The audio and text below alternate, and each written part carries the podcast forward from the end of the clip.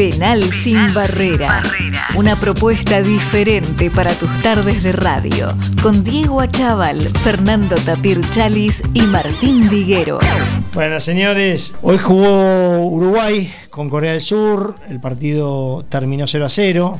Uruguay tuvo sus chances. Alguna Corea también. Así que vamos a hablar con Ricardo Portel, uruguayo, a ver cómo lo vio, cómo ve la zona. Portugal ganó. ¿Cómo está, Ricardo? ¿Qué tal, Diego? Buenas tardes. ¿Cómo estamos? ¿Todo bien? Bien, bien. Mm, Un poco decepcionado, pero En, en general, el, en general, ¿el uruguayo está decepcionado o es apreciación tuya? no, yo creo que si vos eh, sumás los dos tiros en los palos, eh, casi un minuto antes de terminar cada tiempo, si hubiera entrado el primero de Godín, que yo, lo, yo la verdad lo grité, pensé que entraba, este, eh, capaz que el resultado hubiera sido otro, pero bueno, dicho esto, es fácil opinar. Este, Uruguay jugó muy, para mí, muy anodinamente, jugó, lateralizó, esperó que los coreanos se vinieran y nunca se vinieron. No sé qué esperaron, y entonces terminaba todo un largo pelotazo de Jiménez o del Godín, y un par de ellos llegó, llegó a buen destino, pero en 90 minutos un gran shoteador como es Valverde solo pateó en el minuto 88. Mirá si hubiera pateado tres o cuatro veces más, siendo que es una buena herramienta de ataque de la selección uruguaya. Y bueno, Bueno, pero tenés que tener la oportunidad de patear. Porque por más que patees bien. Sí, bueno, pero pues se puede trabajar, digo, porque si vos sabés que este tiene, este muchacho tiene perfil de derecha y vos le, lo- le liberás el camino y él viene con su perfil favorable y dispara, este, por lo menos intentarlo. Y él al final, no sé si lo tienen presente, después de ese tiro en el, en el ángulo, él sale a defender una jugada sobre la banda, En mitad de un cancha. coreano que se iba, sí, eh, sí, pa- pasando hacia la línea de tres cuartos de la defensa uruguaya, y él resta la pelota al lateral y, y- y se saca la bronca y grita vamos. Lo gritó como, aquel- como, como si hubiera podido ser aquel gol que no hizo. Y eso te marca un poco, no sé, si hay algo interno de que él jugó muy atrás, sintiéndose que él puede jugar más arriba. Yo a Valverde lo hubiera puesto 10 metros más arriba y no tan atrás en la, pero, en una tarea de armador desde, desde el medio del círculo central. Él tiene que estar allá y los coreanos lo conocen y se hubieran preocupado más de su proximidad al área y bueno. pero los coreanos Fue- corren y apretan, ¿eh? También. No, no es que. Ya no no es- sé, fíjate, fíjate que los cambios de Alonso fueron los dos marcadores de punta que estaban agotados en ese ida y vuelta.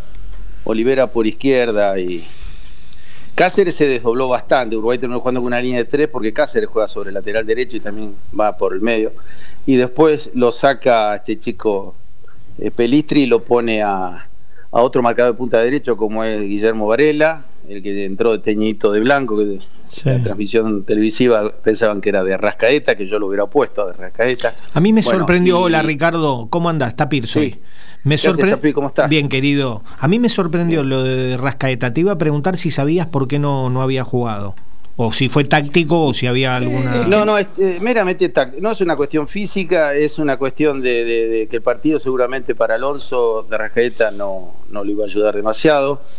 Eh, es un jugador que necesita espacio, levantar la cabeza, pensar y te mete pases filtrados. Y si tú le dices a, a Georgian, así se llama él, Sí. Georgian, andate arriba, busca el área, mete, él busca el área, es un 9 falso, él viene de atrás y tiene buena pegada también. Pero él consideró que cerrándose los coreanos, faltando 15 minutos, los coreanos cada vez más atrás, más atrás, pusieron a dos delanteros frescos como para ag- agarrar algún contragolpe, alguna pelota larga, este, y estuvieron cerca ante una falla de Rochet, que fue la única que cometió en todo el partido, un despeje corto y rasante que pudo haber tirado al diablo y, y le quedó frontal a un coreano que menos mal, Son fue el que la pateó a un metro y medio Sí. para Sí. izquierdo de Rochet. Ricardo, Fue la única que tuvo, que tuvo Corea ahí. Pero bueno, 0 a 0 contra Corea. Y teniendo en cuenta, yo no vi el partido de Portugal. ah, eso te iba a preguntar. ¿No lo Tuvo viste? mucho dolor de cabeza. Sí, una jugada al final. Y que- le regalaron un penal que yo no sé para qué está el bar. No sé. Sí, el Eh, penal de Ronaldo está. Bueno, ahora juegan con Portugal. eh, Sí.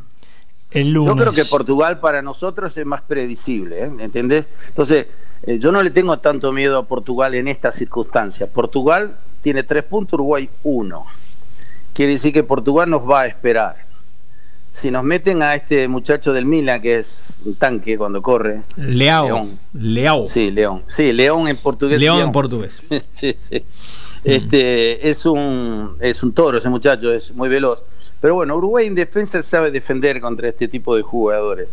Yo lo que quisiera es un poquito más de creatividad y patear al arco. Yo siempre digo, si en el fútbol no pateas al arco, es muy difícil que hagas un gol. Los, los rivales en contra no van a patear. Entonces, yo tengo que buscar romper la portería rival. Y yo creo que Uruguay tiene muy buenos shoteadores. Valverde, Bentancur también patea, aunque tiene una vocación más defensiva. Este, de la Cruz patea. Hoy, hoy Suárez estaba solo, no le dieron un pase como la gente, un pase, no llegó nunca limpia.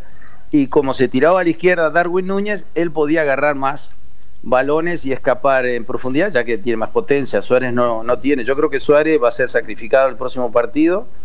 Eh, va a entrar Cavani y Darwin va a ir de 9-9. Y, y, Cavani va a hacer la, la tarea que hoy hizo Darwin. Se va a tirar sobre la Mm. derecha, sobre la izquierda. No lo veo a marcas. No lo veo que sacrifique. No lo veo eso, que sacrifique a Suárez. Sí, lo pasa- Suárez, Suárez eh, eh, es muy importante para el plantel, es muy querido, es buen tipo, pero dependerá de lo que él sienta. Si él dice, bueno, mira, eh, entro en los últimos 20, déjame entrar en el segundo, darle la oportunidad que entre Eddie con, con Darwin, eh, Alonso le va a hacer caso y lo, y lo va a dejar descansar el primer tiempo, me parece. Bueno, de todos modos, este, yo como hincha de Nacional además, eh, siempre a Suárez le voy a dar crédito. Es, está a uno o dos goles de batir el récord en la historia de Uruguay en los mundiales, tiene siete y está el que tiene más goles es el que fue campeón en el 50, Miguel creo que tiene ocho.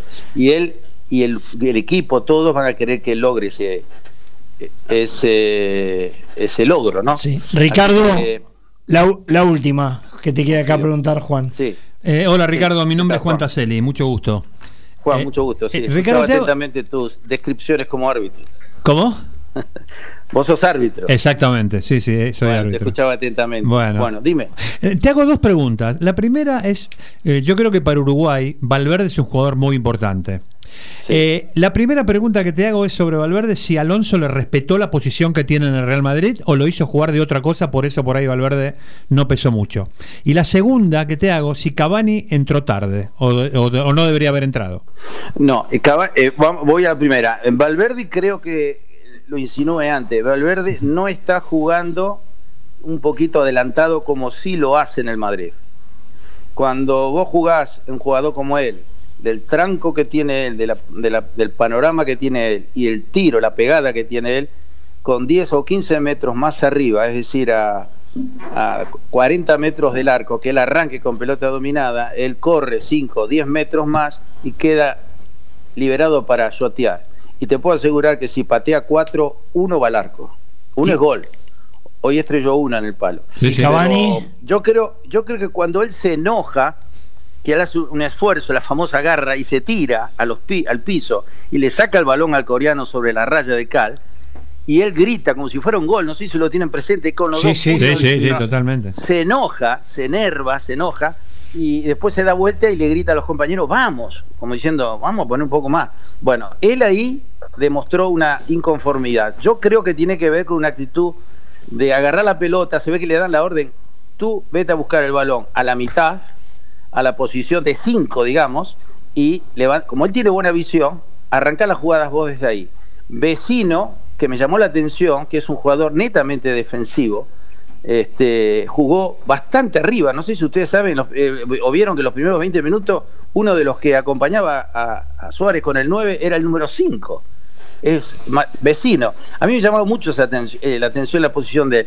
Bueno, ahí pudo haber jugado perfectamente Valverde o pudo haber jugado inclusive este, más Darwin y jugar ve- vecino donde habitualmente lo hace y subir más Valverde y Uruguay hubiera tenido más chances de gol.